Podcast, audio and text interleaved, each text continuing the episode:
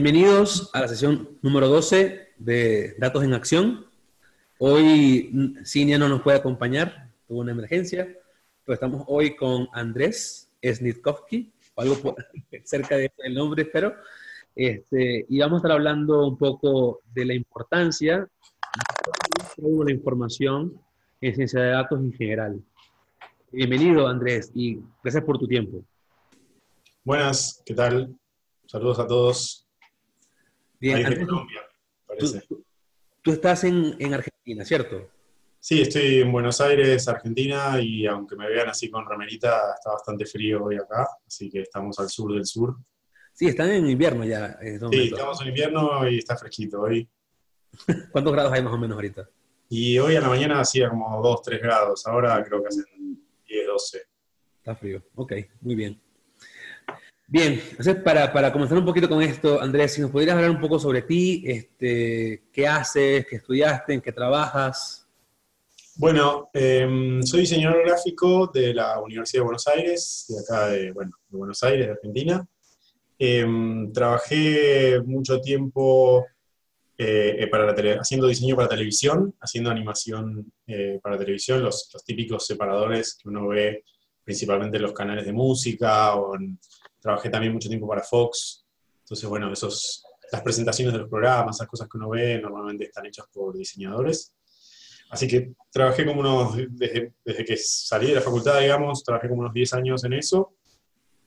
Y, después fui transicionando, digamos, no, no fue un salto hasta, podría decir que todavía no lo terminé, de empezar a, a trabajar en esto de, de, lo que es visualización de datos, infografías, eh, siempre interfaces también incluso, siempre pensando en, en algún momento, digamos, empecé a pensar en, en, cómo podía combinar la, disciplina del diseño con algo, si se quiere, un poco menos al servicio del capital, ¿no? Eh, todos estamos al servicio del capital, todos vivimos dentro del capitalismo y todos necesitamos dinero para, para vivir, pero, digamos, intenté como mutar un poco la orientación del trabajo hacia algo que, no solamente sirva con algo tan fugaz y algo tan efímero como puede ser la televisión, sino algo que, quizás pueda aportar un poco más a que la gente entienda la información o que la gente se, informe o que la gente eh, eh, pueda comprender ciertas cosas, obviamente al servicio de alguien, porque alguien me tiene que pagar para hacerlo y que yo pueda comprar eh, el alimento, ¿no? Pero, pero bueno, no sé, digo, por un lado se me combinó el interés de la disciplina, que me gusta mucho lo que es eh, visualizaciones e infografías, digamos, lo que es el desafío de tener que condensar un montón de información en, algo simple y entendible, eso siempre me gustó desde la disciplina. Y eh, bueno, también un poco ideológicamente me cerró por ese lado. Y por último, también con una cuestión estratégica de, de, de pensar dentro del diseño y me parece que está bueno que todos lo pensemos, todos los que estamos en las disciplinas tecnológicas, o, bueno, o que, o que, dependen mucho de ciertas tecnologías, es eh, cómo hacemos valer nuestra, nuestra edad, por no decir nuestra, nuestra no me sale la palabra. Em, bueno, sí, la, experiencia, ¿no? ¿Cómo hacemos que valga la experiencia? Digo, yo ya no tengo 20 años, eh, no estoy al tanto de todos los últimos programas de 3D y qué sé yo, y Photoshop y no sé cuánto. Y entonces a veces es, difícil si uno está compitiendo con un, un pibes jóvenes, pibes y pibas jóvenes que, que están entrando al mercado súper actualizados y con muchas ganas de quedarse sin dormir, trabajando y haciendo un montón de cosas. Entonces ahí un poco también me, pregunté cómo, dónde podía hacer valer más la experiencia de todo el trabajo que, digamos, la experiencia laboral que uno va acumulando y me pareció que era un poco más en este ámbito que en el ámbito de, de, la visual, audiovisual. Y bueno, eso fue un poco la apuesta. No puedo decir que lo he cumplido porque todavía estoy ahí eh, en transición, todavía sigo haciendo algunos trabajos, digamos, de, diseño más tradicional, si se quiere, y todavía no he encontrado la solución matemática para vivir efectivamente de, de esto, pero bueno, me parece que está bueno intentarlo. Así que en eso estamos. Excelente. Por, ser, por cierto, si tienen alguna pregunta para Andrés, eh, aquí en Zoom hay una cajita que dice Q y A. Ahí pueden escribirla, por favor, si tienen algún tipo de duda. y al final de la, de la entrevista la vamos a estar respondiendo. Este, hay, una, manito ahí, ¿qué es la manito? No sé la manito que quieren hablar, pero no, está. Aquí la, la única opción es por cuya. Entonces, por favor, Brandon, si quieres hacer una pregunta, por favor, escríbela en cuya y ahí sin duda luego te la respondemos. Este, bien, Andrés. Oye, ahora, me, queda la duda. Tú estudias diseño gráfico en un, contexto histórico distinto hace un tiempo, luego surgen cosas diferentes en Argentina, en, el mundo, y te quieres ir algo más social, puede ser, ¿no? Y ahora, este, ¿cómo fue la transición esa en la parte técnica? O sea, tú aprendiste una serie de, cosas y herramientas y luego para poder hacer esto tuviste que reaprender algo nuevo, algún lenguaje de programación, algo por el estilo. Bueno, mi camino fue medio, medio extraño. Yo en realidad eh, en, el colegio secundario, digamos, o sea, antes de la universidad, no, sé cómo le llamarán en sus países, eh, cuando tenés ahí entre 12 y 18 años, eh, hice una escuela técnica, o sea, técnico electrónico, o sea, bastante alejado de la disciplina del diseño. Y ahí aprendí un poco de programación y bastante de procesos, que me parece que es algo muy interesante que se aprende en todas las áreas técnicas y le falta mucho a las áreas más blandas, a veces poder entender los procesos, poder pensar en procesos. Eso fue un aprendizaje muy interesante. Y después cuando me volqué hacia el diseño, eh, me traje, digamos, todo ese bagaje un poco técnico.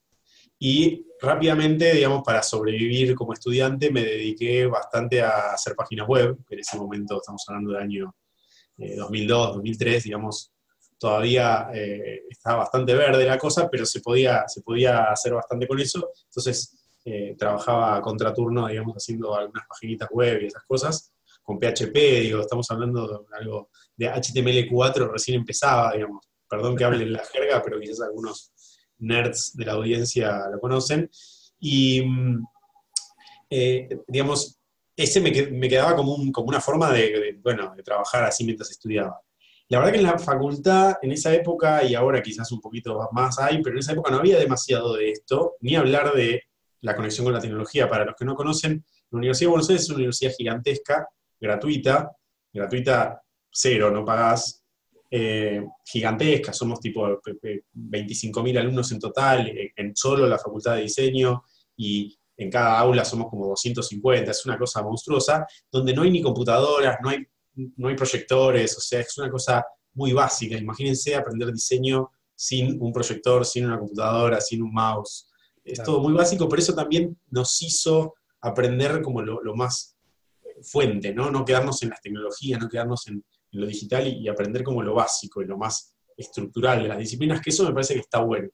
Entonces, un poco, mm, nunca tuve como enseñanza directa de este tipo de cosas, ni tampoco tanto de lo que es visualización de datos, olvidemos, pero ni siquiera infografías y eso, ni siquiera demasiado de eso, pero sí como las estructuras estéticas, las estructuras básicas de lo que es el diseño y la comunicación visual.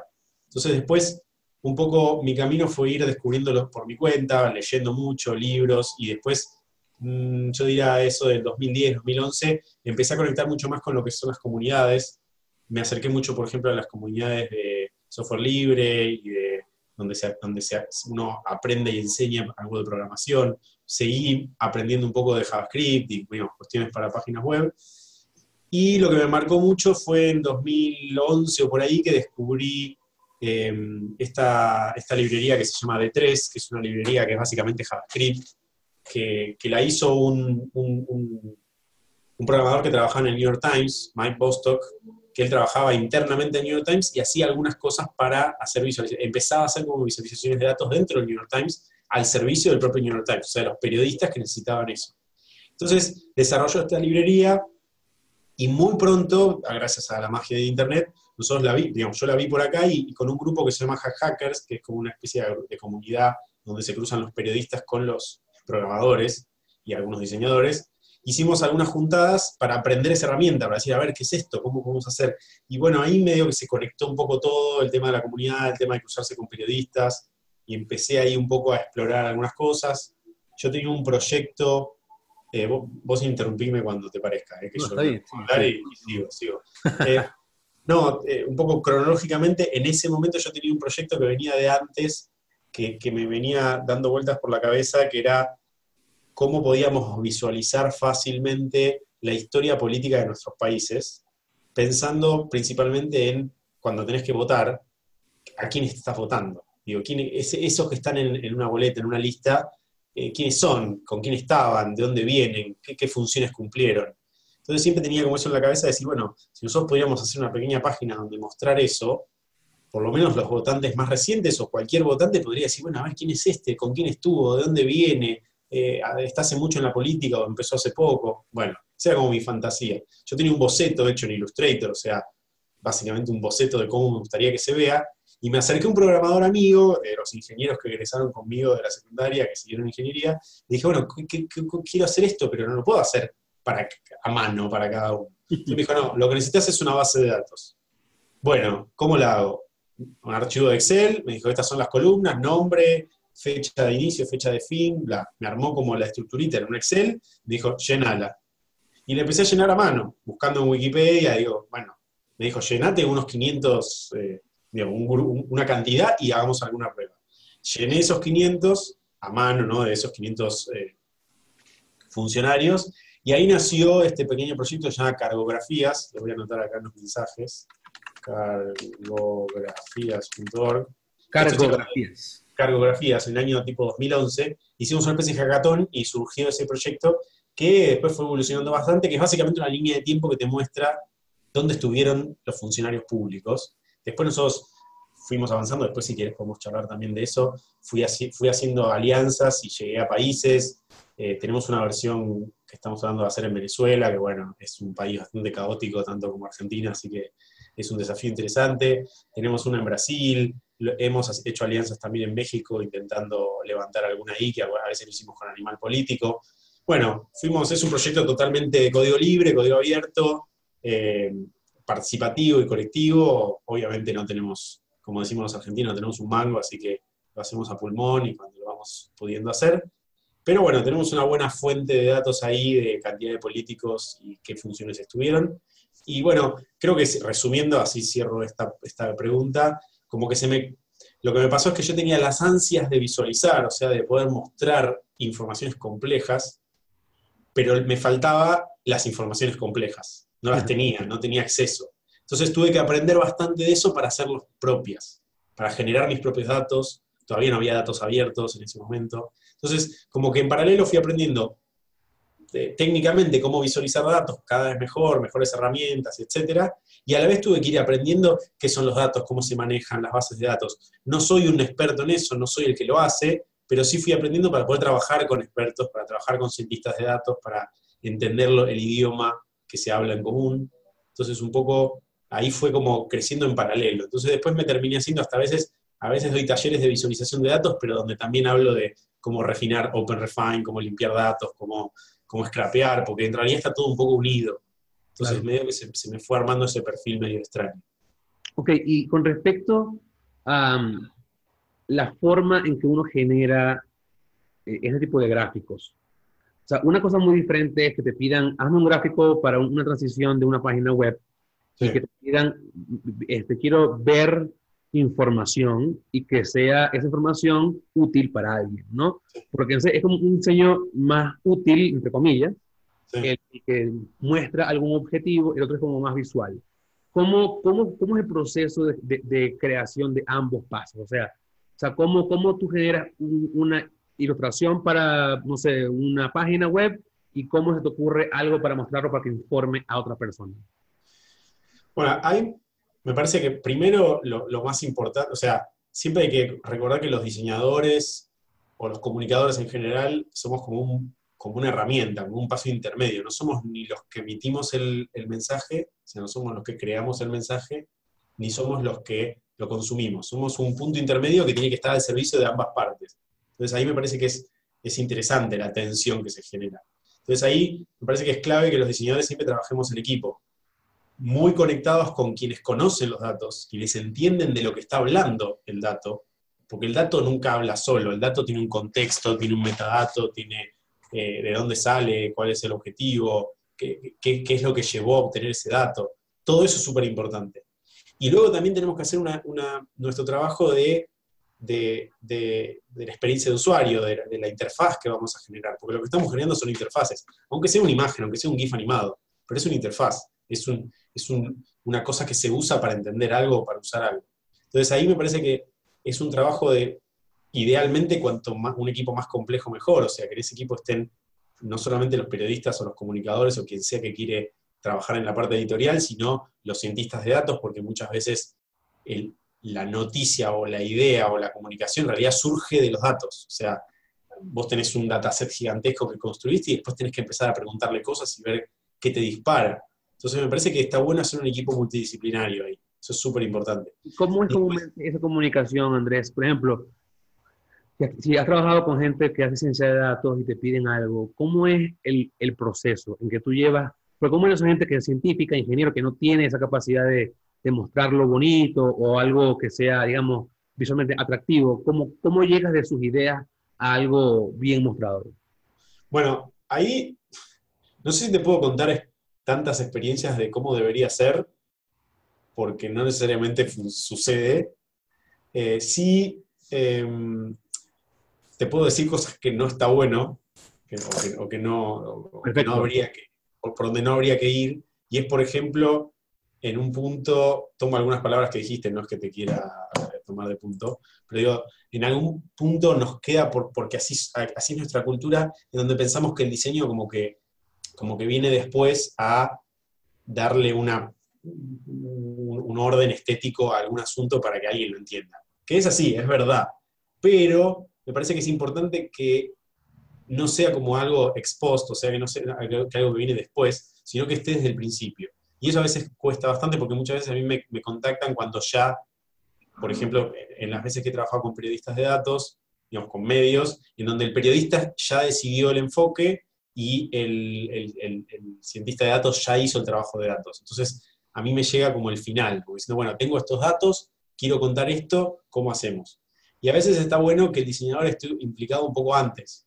Entonces, que pueda, de alguna forma, también discutir y aportar y, ir guiando ese camino, porque a veces es tarde, ¿no? Cuando uno llega al final, no tenés capacidad quizás de darte cuenta que lo que había que hacer en realidad no era un, un gráfico interactivo con globitos, qué sé yo, porque cuando empezás a pensar que es algo que me quedó pendiente de lo que estaba diciendo antes, o estamos hablando de la parte interna y falta la parte externa, y es a quién le estamos hablando.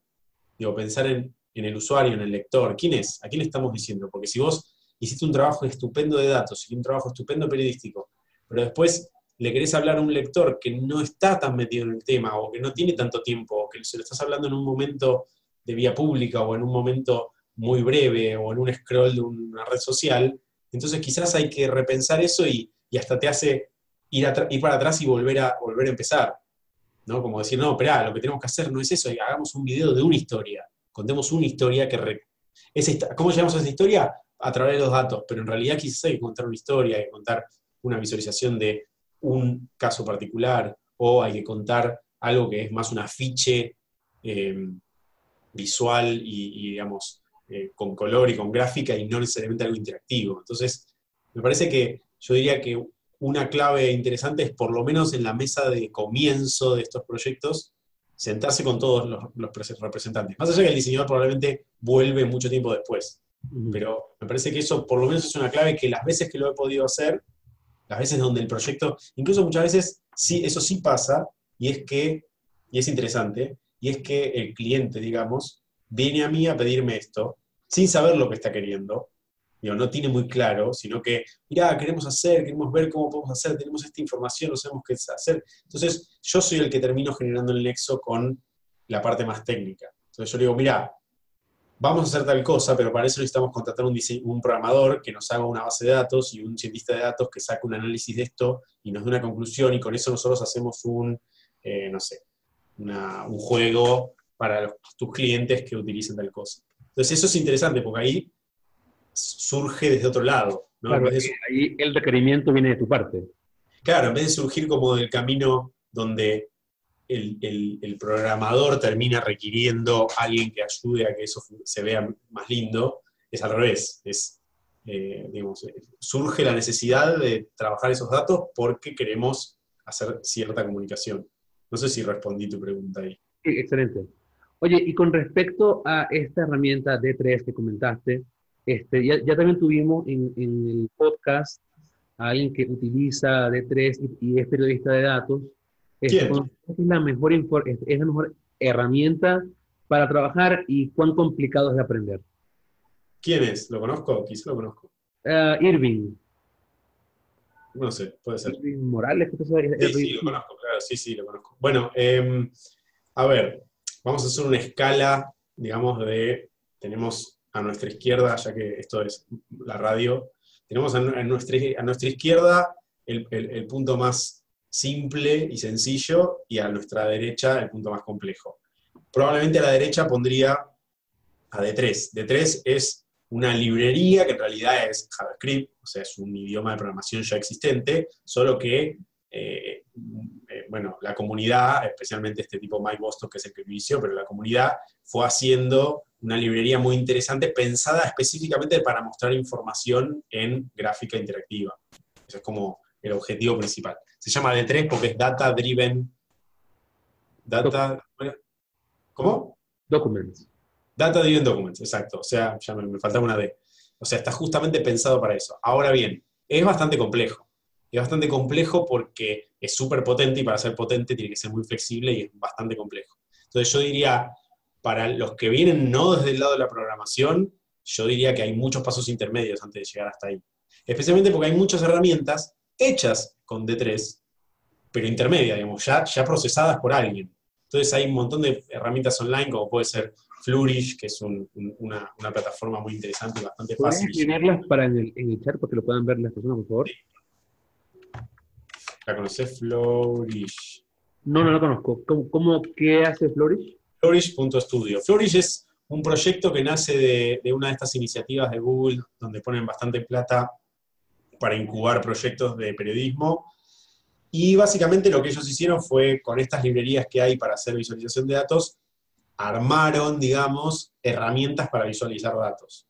Entonces, en vez de que vos tengas que ir programar tu propia herramienta, lo cual eh, tiene una curva de aprendizaje bastante complicada, vos simplemente entras ahí, cargas tus datos y tenés, obviamente, no puedes hacer cualquier cosa, puedes hacer lo que está preparado para que vos hagas, pero se la pasan, además recibieron bastante plata de Google, entonces tienen muchos recursos, entonces se la pasan agregando visualizaciones todo el tiempo, entonces es muy interesante y además tienen muchos tutoriales, digo, tienen muchos ejemplos. ¿Es gratis Flourish? Sí, es gratis. La, la, gran mayoría de estas herramientas son gratuitas hasta cierto punto, tienen ciertas limitaciones comerciales, si querés usarlo para algo comercial tenés que pagar, o si querés más de X cantidad de visitas a, a, a la visualización tenés que pagar, ese tipo de cosas. Pero son para aprender, para hacer lo que, eh, digamos, por lo menos para empezar, se puede trabajar muy bien y es gratis. Eh, esto sería como, recién estábamos en la escala esta de derecha a izquierda, entonces en el extremo derecho tenemos a la programación, JavaScript de 3, o sea, algo que, que, es infinito lo que puedes lograr, pero necesitas bastante trabajo y bastante aprendizaje. En el medio diría que están estas herramientas, Flourish, después hay otra que se llama Data Wrapper. Esa, esa la he usado, es está, está bien buena Data Wrapper en realidad. Sí, Data Wrapper está muy buena, también está muy pensada para periodistas. Yo diría que es quizás hasta un poco más amigable que Flourish, menos potente porque tiene menos opciones, pero con más cuidada, digamos. Flourish es un poco más rústica. Data Wrapper, la verdad que está muy bien pensada para periodistas. Incluso tiene un modelo de negocios más sencillo, donde vos eh, la podés usar gratis, pero si querés podés pagar y tenés la opción de poner tu logo, etcétera, etcétera. Está muy bien también. Tienen, ah, decir el nombre, Data Wrapper. Data Sí. Perdón, te, te hablé encima.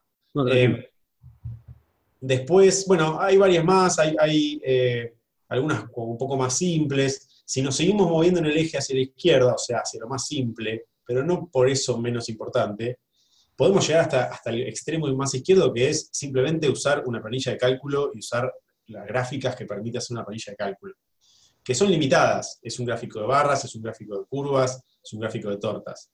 Pero no por ser limitadas son malas. Digo, claro. yo diría que la gran mayoría de las veces, con una gráfica de barras, se resuelve.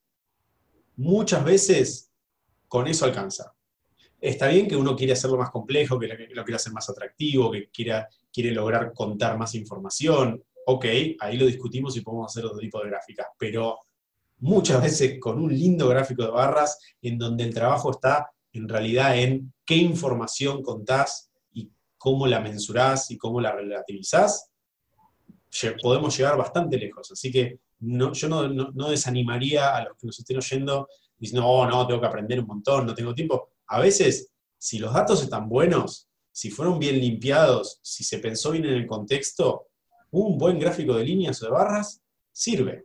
Y encima en redes se entiende bien. Toda gran, no diría todas, pero gran parte del mundo entiende un gráfico de barras. Entonces, yo, no despreciaría ese extremo de, de nuestro eje por ser, por ser algo simple, porque a veces simple es dos veces bueno. Oye, y con respecto a las herramientas clásicas de diseño, ¿no? Photoshop, Illustrator, todo esto, ¿cómo, cómo las mezclas con todo esto de D3? ¿Hay mezcla entre ellas eh, por completo o simplemente algunas cosas son están separadas en un mundo diferente? Bueno, son, son unos mundos un poco diferentes. Hay algunas iniciativas eh, comunitarias para conectarlos un poco más. Igualmente el camino que yo siempre recorro es usar cualquiera de estas herramientas online o de tres o lo que sea, donde uno, digamos, donde uno construye desde los datos la visualización y después lo exportás en SVG, o sea, en vectores, te vas a Illustrator y lo terminás ahí. Y pones la tipografía como te gusta, el color como te gusta, anotaciones, digo, eh, la gran mayoría de las veces el, lugar final donde siempre vuelvo, mi, cuevita donde me siento seguro es, eh, bueno, Illustrator en el caso de Adobe, pero cualquiera, cualquier editor vectorial, puede ser Inkscape también, eh, es el lugar como donde uno termina la obra, la pieza, lo que sea. Eh, en algunos casos no, porque en algunos casos eh, directamente la pieza es online, o sea, es directamente interactiva, entonces directamente aquello que hiciste en D3 o, en lo que hayas hecho está online, o sea, ya está ahí. Pero realmente si uno, digo, no, no todo, me gusta también insistir en que a veces no es, así como estamos hablando de que los gráficos de barras a veces alcanzan, no todo es necesariamente que tenga que ser interactivo, no todo tiene que tener animaciones, movimientos, colores, luces. Eh, un semáforo es una pieza de visualización súper potente.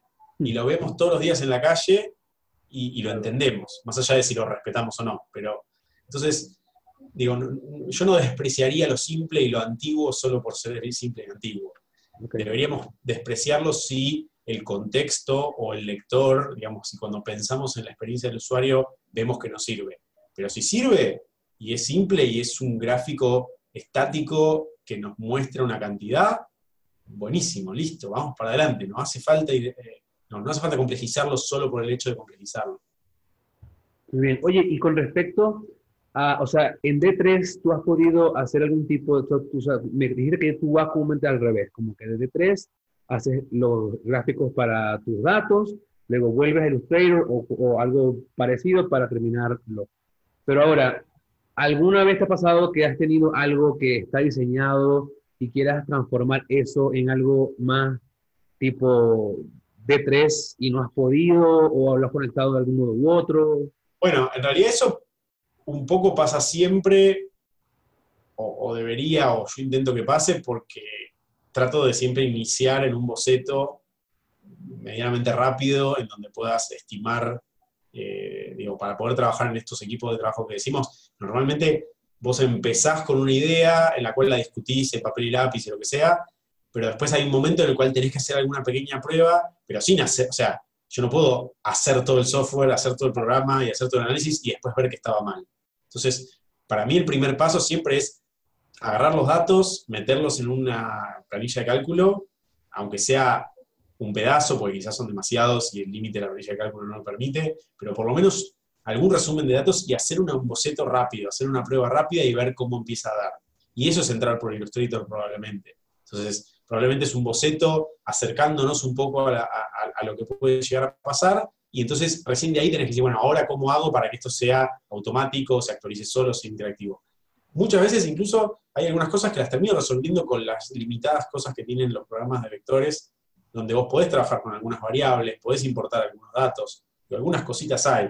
También tenés todo un sistema de scripting que, muchas veces sirve. para algunas cosas, hay algunos scripts interesantes dando vueltas por ahí, pero bueno, normalmente eso es más para el área de hacer un boceto, hacer un, un MVP, digo, un Minimal Viable Product y, mostrárselo a un equipo más grande o a un founder para que te dé el dinero o a un cliente y entonces después realmente empezar eh, en serio. Em, sí, también me parece que a veces eh, sufrimos de que hacemos algo que está bueno como boceto y después cuando nos encontramos con el programador y decimos, haceme esto, termina sufriendo y termina siendo algo medio choto. Eh, bueno, choto es un argentinismo o un porteño, no, se llama río, río platenismo, em, pero digamos algo medio malo, ¿no? Y eso me parece que es un problema, que es una traba que deberíamos seguir trabajando para solucionar. Me pasa mucho que de pronto hago un boceto, a veces yo no estoy metido en todo el trabajo y simplemente me contratan para hacer los wireframes, los bocetos y, el armado, y después el trabajo lo termina un programador. Y yo no quiero ofender a ningún programador, pero los programadores son buenos programando, no tomando decisiones estéticas ni de diseño. Y a veces, digo, es muy loco. El diseño tiene algo muy loco y es que el mal diseño no se ve, pero el buen diseño se disfruta. O sea, si vos agarrás una, copia del iPhone chino, ¿no? ¿Vieron esos que, tienen antena, ¿no? Que por fuera vos lo mirás y es igual. Eh, probablemente incluso se fabricó en la misma fábrica, porque se hace todo en el mismo lugar.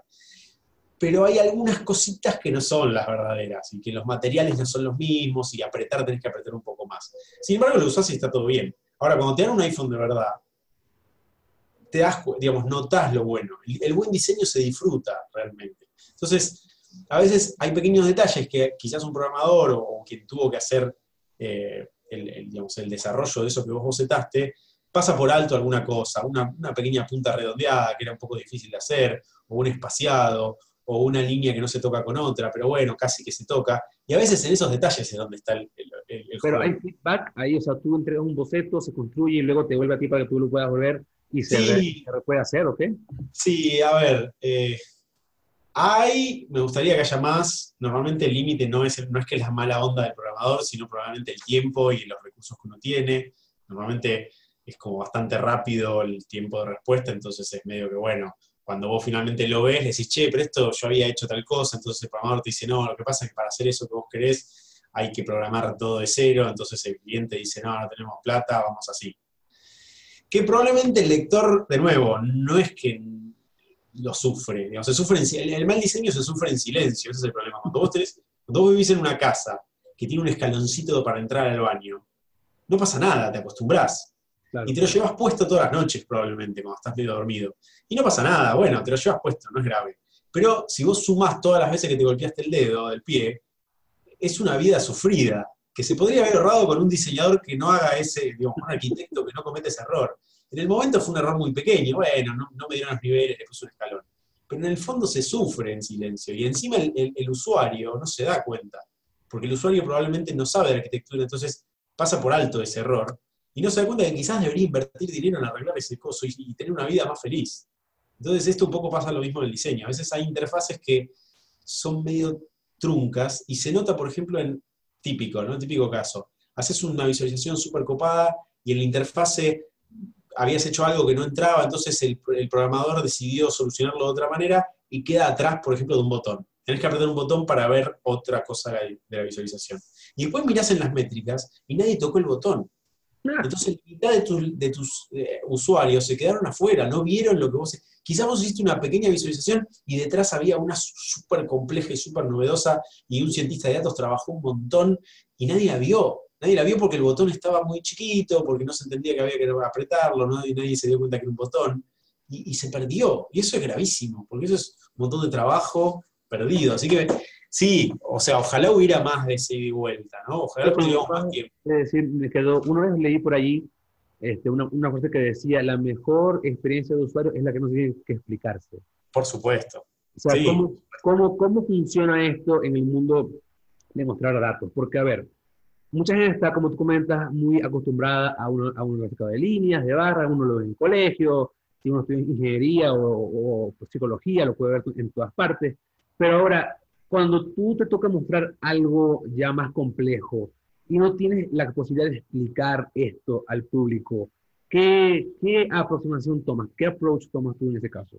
Bueno, estoy 100% de acuerdo con que el mejor diseño es el que no necesita explicación, pero llegado el caso que necesita explicación, ponele explicación. Peor, la peor opción es que un diseño necesite explicación y encima no la tenga. Esa es la peor opción. Entonces, yo un ejemplo que tomo, yo tengo un hijo chiquito y de pronto nos ponemos a ver alguna película de animación de Pixar, cualquiera de ellas. Por ejemplo, no sé, vemos eh, Ratatouille o, Monster Inc. O bueno, cualquiera de las que conocemos. Y hay una cosa genial en el humano, y es que, y cuando ves una película sobre todo, y es que vos aceptás los códigos. Empieza la película y rápidamente vos te das cuenta que los autos hablan. ¿No? Cars, los autos hablan. De ahí en adelante, vos no te volvés a preguntar por qué los autos hablan. Aceptaste ese código y ya lo entendiste. Si en algún momento de la película se rompe ese código y de pronto algo pasa, por ejemplo, si en la mitad de Cars de pronto vendría un humano y se subiría dentro de un auto, se te rompe todo, porque vos decís, ¿cómo se sube? No, adentro, ¿cómo? No, adentro no tiene puerta, ¿qué pasa? Y se te cae todo. Pero si no, si se cumple el código que vos presentaste al principio, el humano se acostumbra y está todo bien. Una película en blanco y negro empieza en blanco y negro, listo, aceptaste, está en blanco y negro, la lista de Schindler es en blanco y negro. Cuando termina y hay un poquito de color, rompe el código, pero vos entendés por qué. Pero no hay, digamos, hay una explicación. Esto es lo mismo, digo, si nosotros necesitamos, ojalá podamos hacer un diseño que no necesite explicación, pero a veces es muy complejo, entonces necesitamos ahí también de contar una historia, de decir, bueno, mira, esto que vas a ver es tal cosa, y cuando veas tal cosa, este color significa tal otra. ¿Estás listo? Bueno, dale. Y ahí ya te largué con una explicación, entonces vos ya lo entendiste, y ahí en adelante cada vez que veas eso, lo vas a entender. también aquí importa mucho la constancia, ¿no? Porque si explicas algo al comienzo y luego se rompe en el camino, como tú comentas, se rompe también todo el visual. Exacto, o sea, eh, hay que ser cuidadoso de que si uno pone las reglas, cumplirlas, y si las quiere romper, que sea por algo que tenga sentido romperlo, no simplemente por descuido o porque no, lo había pensado. Digo, si, si, en algún momento rompo mi regla porque quiero señalarte algo grave o algo importante, bueno, eh, digo, me parece que está bueno siempre pensar en, con ejemplos de películas que es un, es un mundo en el cual uno acepta un montón de códigos. Digo, hay películas de superhéroes donde vos aceptás que existen los superhéroes y después no, no te molesta eso. Es interesante cuando las películas cambian de código en la mitad. Digo, alguna película de Tarantino, alguna película de, no sé, como sexto sentido, ¿no? Como donde vos aceptaste cierta cosa y de pronto todo cambia y todo se revive. Pero bueno, esa es una película donde vos estás haciendo una narrativa de una hora y media distinto que una visualización que es mucho más breve. Así que me parece que ahí está bueno que uno sea claro en los códigos que elige y los cumpla. Entonces eso ayuda bastante a que si vos le explicaste un poco, eh, el lector entienda, está interesado en entenderlo. También es importante aprovechar las capacidades que, tenemos culturales, ¿no? Por eso también es importante conocer la cultura del lector, quiénes son los que están mirando. Entonces, si yo le voy a hablar a un latinoamericano, le hablo en español y, sé ciertas cosas de la cultura del que estoy hablándole, me va a ser más fácil que entienda algunas cosas, colores, formas, bueno, ni hablar, ¿no? Hablar de izquierda, eh, leer de izquierda a derecha, etcétera. Ahora, si yo se me ocurren cosas ridículas como hacer un botón que en realidad en vez de apretarlo tenés que pasarle por encima dos veces, y estoy inventando algo que no existe en la mente del lector, entonces, ¿para qué? Entonces, eso creo que también es clave. Bien, hay unas preguntas que tal vez pueden también guiarnos un poquito en lo que queda de la sesión. Este, si les comienzo con una que está bien buena que dice, se ha dicho que la mejor manera de traducir altas cantidades de datos e información a algo más tangible, como una infografía, es desde los mapas mentales. ¿Es verdad esto? ¿Y qué herramientas nos recomiendas para mapas mentales? Eh, no sé si como mapas mentales se, refieren, por ejemplo, digo, a, conceptos conceptuales, digo, a ese tipo de... No, sé específicamente a qué se refieren con mapas mentales, si es a algo puntual. Sí, me parece... Que como tienes como que información sale de ahí cosas, ¿no es eso? Sí, diagrama de flujos, digo, cualquiera... Ah. Eh, me parece que veamos, todos, veo muchas preguntas que preguntan sobre herramientas. Me parece mucho más importante antes de volcarnos a, ver, las herramientas están cambiando todos los días. Estas páginas que yo pasé recién ahí, probablemente yo entro ahora y hay herramientas, digamos, hay cosas nuevas. Entonces, creo que está bueno independizarse un poco de las herramientas en particular y tratar de entender conceptualmente cómo funcionan eh, estas, eh, digamos, estas disciplinas o estas herramientas. Y después aplicarlas a la que tengamos a mano. y también ir cambiando. Yo todo el tiempo a veces uso una cosa para una, una cosa para otra. Sí me parece, por ejemplo, que es muy interesante, me gusta que acá habla de, dice la pregunta, dice, se ha hecho la mejor manera de traducir altas cantidades de datos. Me parece que está bueno esto de hablar de traducir. Cuando hablamos de mapas mentales también es traducir, es traducir algo que yo lo tengo en mi cabeza y que es una idea súper compleja. Si yo no lo puedo traducir a algo simple y algo que yo pueda por lo menos, eh, digamos, conectar puntos y hacer un diagrama de flujo de qué cosa empieza primero y qué cosa empieza, viene después, es muy difícil que yo pueda construir algo que se entienda de eso. Entonces, eh, me parece que, está, digamos, yo, si, si tengo que hablar de mapas mentales, yo recomendaría siempre el, el concepto de orden de lectura y jerarquía. tenemos que hacer siempre un mapa mental de la idea que estamos haciendo que incluya la jerarquía. Y muchas veces nos olvidamos de la jerarquía. Cuando digo jerarquía es orden de lectura. ¿Qué es lo más importante? ¿Qué viene después? ¿Qué viene después? No existe una jerarquía donde todo es importante. Eso no es una jerarquía.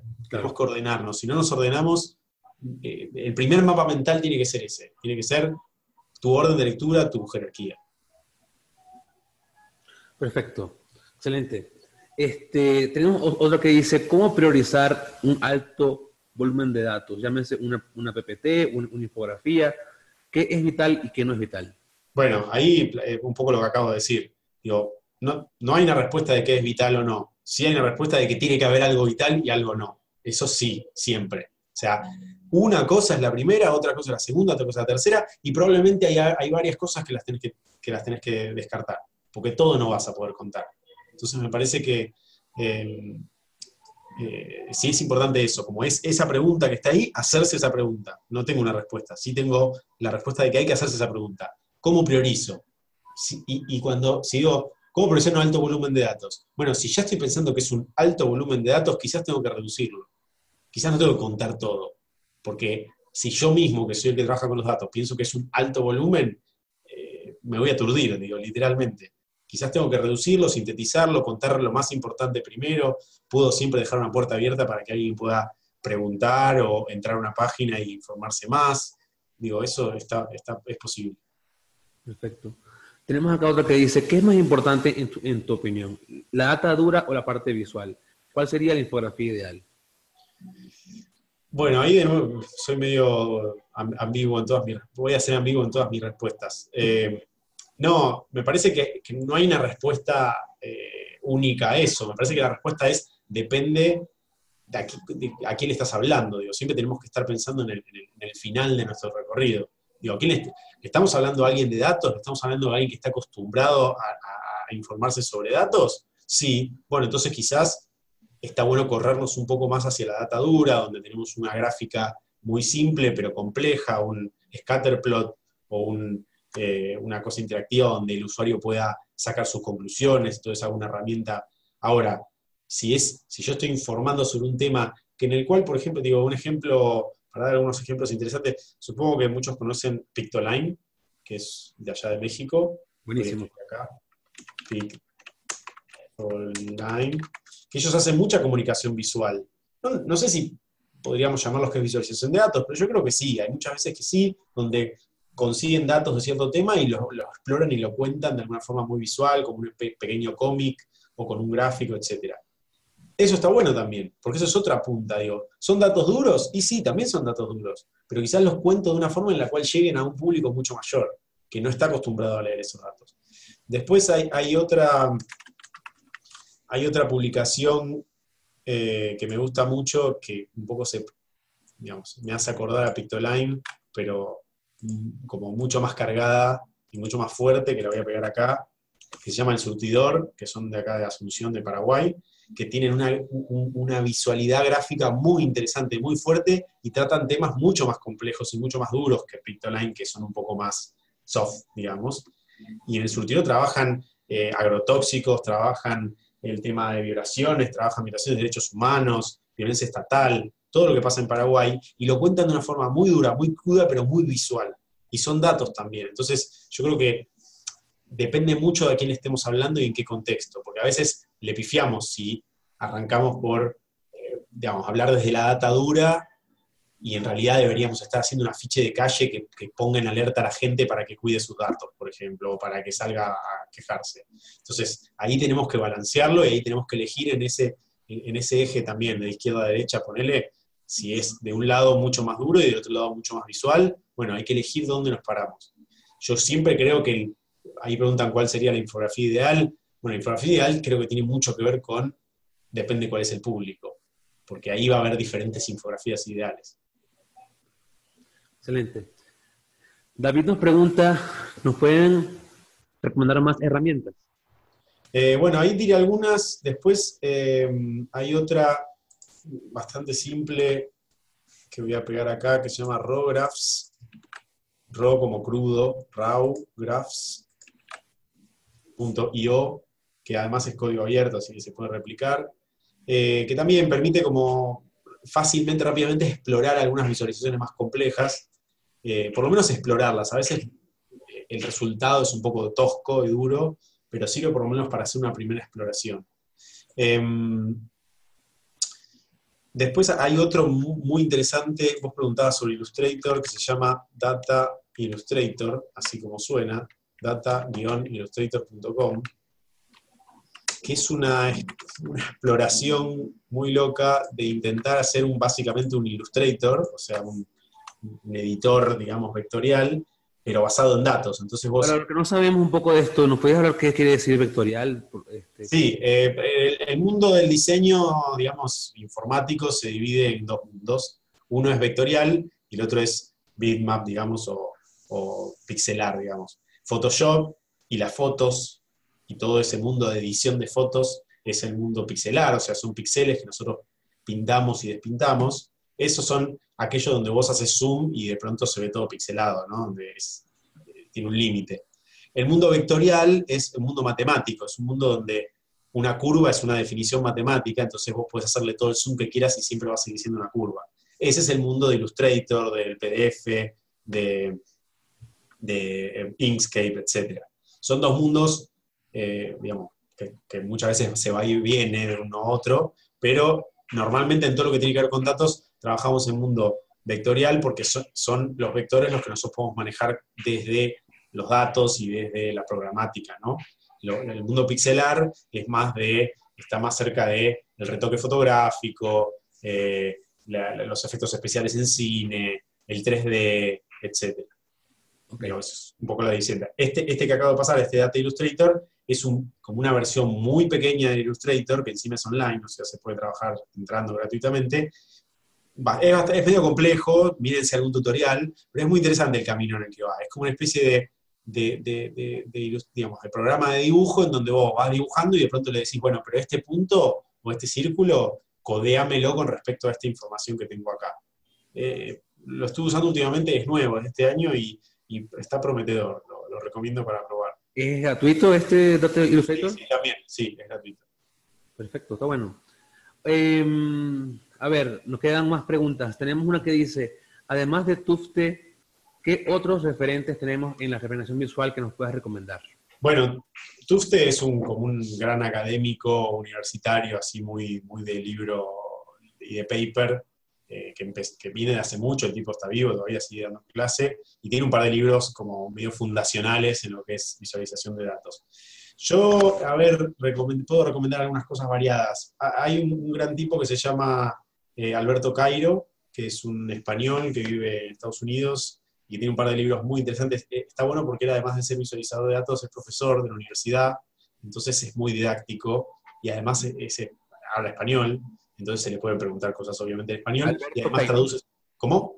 Alberto Cairo. Alberto Cairo, como, como la ciudad de Alberto Cairo, como el Cairo. Em, este, es muy accesible, él está en Twitter, digo, se le puede preguntar cosas, pero además tiene un par de libros muy interesantes, para, incluso tiene uno muy básico para iniciarse en este mundo de la visualización.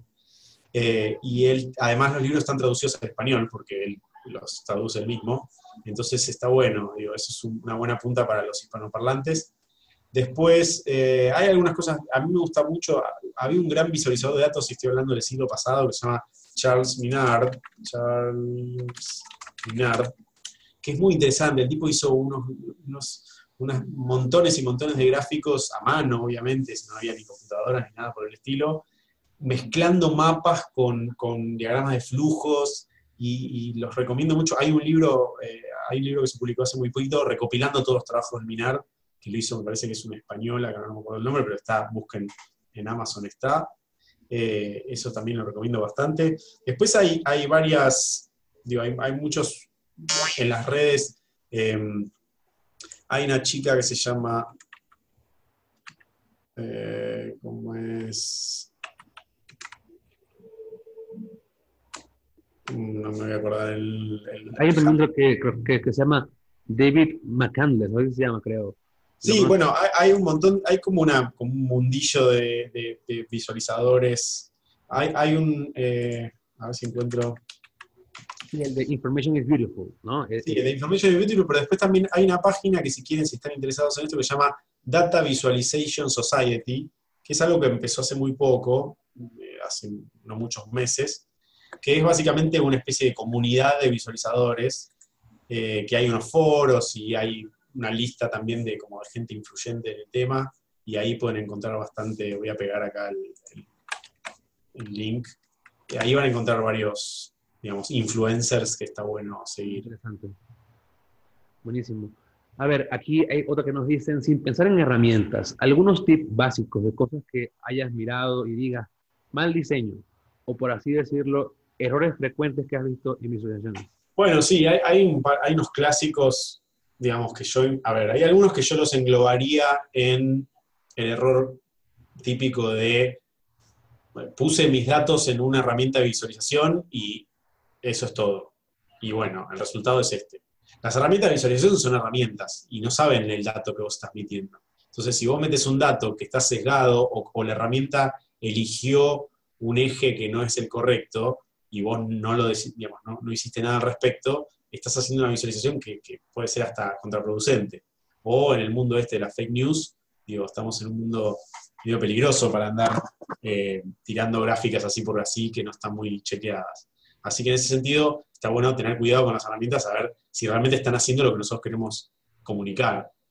Em, el típico también en muchos errores a veces es querer hacer una visualización linda, digamos, ¿no? Como, bueno, ya sé, entonces en vez de circulitos le pongo personitas, pero entonces en vez de personitas, algunas personitas las hago grandes, otras chiquitas, otras son mujeres, otras son varones, otros son perros, y al final no se entiende nada, digo. Hay un, ya que nombraron a Tufte, Tufte tiene como un indicador que es cantidad de tinta gastada por unidad de dato, por cantidad de datos. Entonces vos, ¿cuántos datos estás mostrando y cuánta tinta estás usando para mostrarlos? Si logras mostrar muchos datos, mucha información, con poca tinta, está bueno, estás logrando un, buen balance. Si necesitas un montón de tinta para contar pocos datos, probablemente estás usando demasiada cosa. Tú es como un extremista, pero está bueno. Eh, entonces, en ese sentido, creo que estaría, los errores frecuentes creo que principalmente suelen ser, muchas veces el primer error frecuente es no contratar un diseñador o no contactar un diseñador, ¿no? Como hacerlo como uno puede y bueno. Pero pasa esto, esto es lo que creo que también tiene que ver con la, con la, con siguiente pregunta, y es que, a ver, muchas veces, este, en mi experiencia trabajando estos últimos años, me ha tocado a mí personalmente hacer gráficos, mostrar información para gerencia, para gente externa, gente interna, y yo no sé de eso, o sea, uno, uno, uno aprende en lo que ve, que te enseñan, uno va a las clases, lo aprende, lo aprende, pero uno está en, en el lado del backend, del fondo, ¿no? o sea, menos mal que últimamente ha estado entrando cada vez más la palabra diseño en todo el mundo de ciencia, que cada vez es más importante, pero pasa mucho esto, o sea, ¿cómo, cómo, cómo o sea, tú qué le recomendarías a las empresas que quieren hacer bien las cosas? que contrate siempre a un diseñador, que tenga alguien que lo ayude? ¿Cómo sería el flujo? Sí, a ver, hoy en día, eh, digamos, a ver, si estás haciendo algo comercial, sí, lo ideal sería que contrates a un diseñador o, digamos, consultes a un diseñador. Si no estás en el mundo de lo comercial, si estás en el mundo de lo que estás haciendo un proyecto personal o algo donde no tenés recursos y no puedes pedirle nada a nadie, igual podés pedirle, porque igual las redes son infinitas y Twitter y, y puedes compartir, puedes publicar algo y pedir opiniones. Digo, siempre volcarse en la comunidad hoy en día me parece fundamental. Y en ese sentido, eh, digo, el, primer, el principal error normalmente es, digamos, querer hacerlo todo uno, quizás, y, no, no, ir a buscar otros que, que, tengan experiencia en ese área. Eh, en ese sentido, muchas veces hay, los errores típicos que suelen pasar son esos dos extremos, ¿no? Por un lado, que quede muy críptico, que quede muy cerrado, porque en realidad es una gráfica que generó una librería de R. Claro. a la siguiente pregunta. Em, o el otro extremo que es, no sé, me puse a delirar, hice un gráfico de torta 3D con brillo y con fotos de fondo y con eh, eh, auras boreales arriba y no se entiende nada y estás haciendo más complejo una información que podría ser más simple. Entonces, parece que esos suelen ser dos extremos medio eh, fuertes. Perfecto. Acá por último nos tenga una pregunta de Rodrigo. ¿Qué opinión tienes sobre ggplot 2? Bueno, me estaba adelantando porque había visto esa pregunta. ggplot 2 es una librería de cierto programa de cierto lenguaje, que así como yo dije que está de 3, también está R, que es un, idioma de programación muy utilizado en, en, la, en, la, área matemática, estadística, y tiene su programa, sus programitas donde uno lo corre y donde uno lo compila, y tiene librerías, así como D3, tiene librerías para visualizaciones y yo. Esa ggplot2 es una librería, que es la versión 2 de la 1, em, y no, no, no, sé si tengo, no me importa demasiado las opiniones puntuales sobre ese tipo de cosas, porque... Creo que es importante porque, fíjate, ggplot2 está basada en algo que se llama el Grammar of, Graphics, que es algo muy usado en este mundo de, o sea, cuando uno estudia cómo graficar cosas, muchos, yo estudié esto en R hace muchos años. Y yo aprendí a hacer esto en Grammar of Graphics. El Grammar of Graphics es un libro que se creó hace mucho tiempo, que luego se implementó en, un, en, un, en una librería de, de R. Y tiene como una metodología de diseño de fondo. Entonces, tal vez la pregunta va, ¿esa metodología de diseño es la que es? ¿Hay algo mejor que eso? Bueno, de nuevo, o sea, esto, eh, eh, digo, ese, ese ggplot es muy parecido, es muy equivalente a D3. Así como R sería el equivalente a JavaScript, porque son los idiomas en el que están hechas las librerías. Este, esto que vos estás diciendo es, esto de Grammar of Graphics tiene que ver con como establecer como una especie de gramática de cómo utilizar ciertos gráficos para qué cosa y cómo poder eh, describir eso. Ahora, de nuevo, no, no, digamos, esto sería, de nuevo, sería como que, como que a, un, a un escritor uno le, pregunte si las reglas de gramática, qué, reglas de gramática recomendaría. O sea, las reglas de gramática son como una, son, son una, una, fuente que uno utiliza y no estoy desmereciendo esa herramienta, me parece fantástico lo que han dicho con, con R y con todas esas librerías, son muy potentes y se pueden hacer muchas cosas. Ahora bien, de nuevo, depende para qué lo querramos utilizar, porque por ejemplo, para muchas cosas es súper complejo toda la vuelta que tenés que dar para llegar a algo que lo podés hacer mucho más simple con otra cosa. Ahora, por otro lado, a veces querés hacer una cosa recontra compleja que no la vas a poder hacer de otra forma que no sea con alguna de estas herramientas, digamos, con, que están avanzadas. Sí me parece que hay un problema, que es un poco lo que vos nombrabas, que lo he visto bastante, y es que, que con una cantidad de herramientas vos puedas hacer una visualización, no quiere decir que, esa, digamos, que, no sea necesario ver esa visualización como un producto gráfico. ¿sí?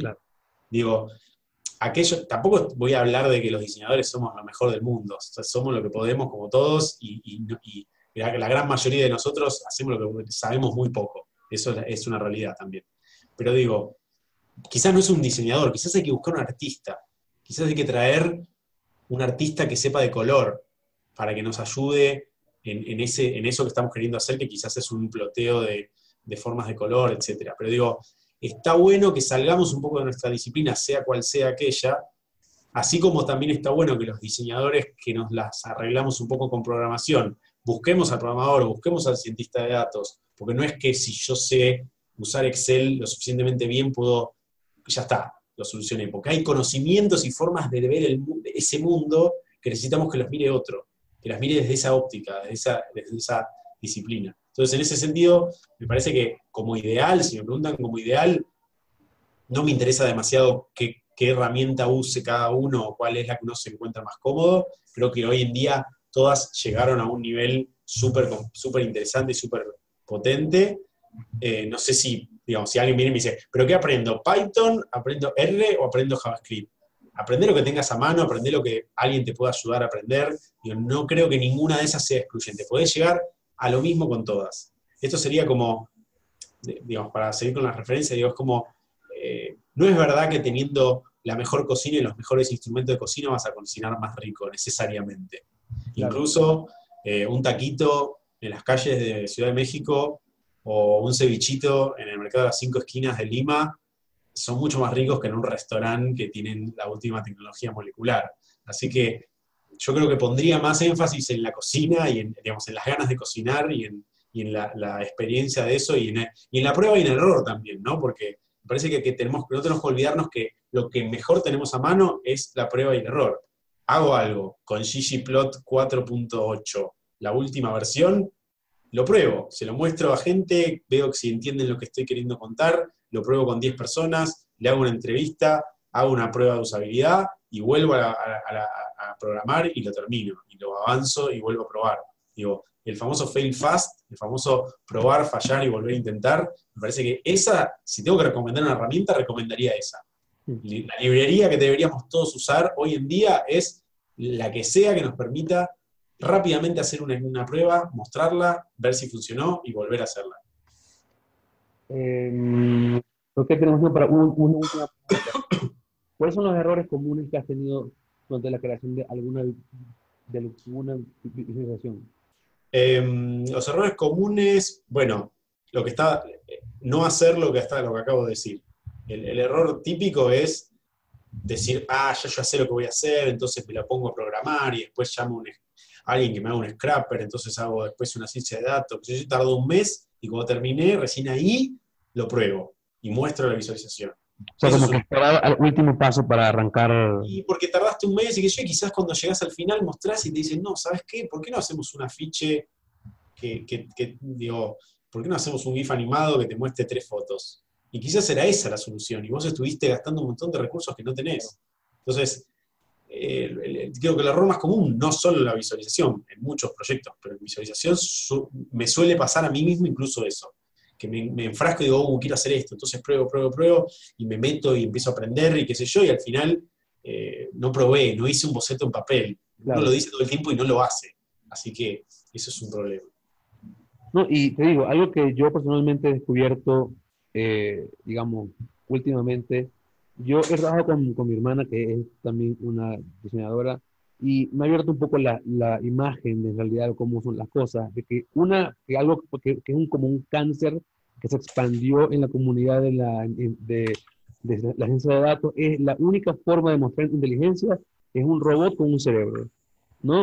Como que nos clavamos en una idea de cómo, de cómo deben ser las cosas y, y se creó como un status quo alrededor de todo el mundo de cómo mostrar la información y, y, y no es lo que queremos hacer, porque en realidad si te pones a ver hay N cantidad de formas útiles de mostrar información y aparte de cómo diseñar esta, este tipo de, ideas que tenemos en la cabeza. Y creo que hace mucha falta que más gente de diseño se interese por este tipo de cosas.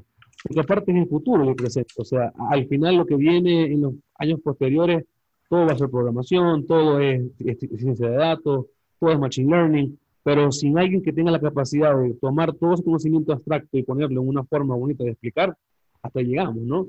yo creo que hace mucha falta ese beneficio como de lo que tú estás haciendo, de la gente, de, tu perfil que se interesen por este mundo. Hace, hace mucha falta eso. Bueno, ¿tú, le, le, recomendarías a alguien que quiera entrar en este mundo? ¿Qué, bueno, es que, ¿Cómo comenzar? En ese sentido, yo recomendé a este Charles Minard, que le recomiendo que lo vayan a mirar, porque el tipo, hay una, una gráfica muy famosa que quizás la conocen, aunque no conozcan a él, que es eh, la marcha de Napoleón a Rusia, ¿no? Que es la, como su gráfica más conocida, que es un gráfico genial porque básicamente combina una especie de línea de tiempo y un mapa y un gráfico de temperaturas. Cuenta toda una historia en un gráfico muy simple en el cual te cuenta cómo Napoleón fue, hasta, fue a tratar de, invadir Moscú, el frío lo mató, le mató a todo el ejército y tuvo que volver. Toda esa historia te la cuenta en vez de leer 18 de Brumario, que es un libro gigantesco de Marx, donde habla de toda la revolución de, de Bonaparte, miras ese gráfico. ¿Qué es lo maravilloso de Minard? ¿Qué es lo que a mí me gusta que, para tenerlo como ejemplo? Es que el tipo trabajaba hace 70, 80 años, no más, perdón, 100, 120 años, o sea, 1800, 1880, 1870, sin las herramientas que tenemos hoy, no solo las herramientas, sin el conocimiento que tenemos hoy, sin el avance que tenemos hoy, y sin embargo hizo cosas súper interesantes. ¿Por qué? Porque estaba muy consciente de lo que quería mostrar y, cuál era la historia que quería contar. Yo creo que hoy tenemos un problema de esto que vos decís, como ya al toque, ah, entonces voy a entrenar una red neuronal para que solucione el problema. Y quizás nos, estamos olvidando de lo más importante que es contar una historia, es, comunicar algo, porque al fin y al cabo, si no, ¿para qué estás analizando datos si no es para sacar alguna conclusión? Entonces, digo, ese gráfico, si vos ves ese gráfico de, cualquiera de los gráficos de Minar, donde cuenta pequeñas historias de una forma muy eh, visual, y uno dice, ¿por qué no nos enseñaron historia así? ¿Vos te imaginás si nos hubieran enseñado eh, la, liberación de los pueblos sudamericanos? Bueno, vos sos estás en México, pero sos venezolano, así que te afecta, ¿no? A nuestros, a nuestros San Martín y Bolívar. Si nos hubieran contado toda esa historia con una, con, una línea de tiempo, con gráficas que yo pueda entender el tamaño del ejército realista, ya que tenemos acá también algunos colombianos y peruanos escuchándonos. Eso nos hermana, o sea, eso nos somos un pueblo que fue liberado todo junto. Pero no tenemos eso. En nuestro libro de historia te cuentan toda una historia desconectada y, imposible de leer para un pibe que tiene 12 años. Entonces todavía hay un montón de cosas por hacer que no necesitan ninguna red neuronal, ningún escrapeo de última tecnología, necesitan que nos pongamos a trabajar en cosas que tengan contenido.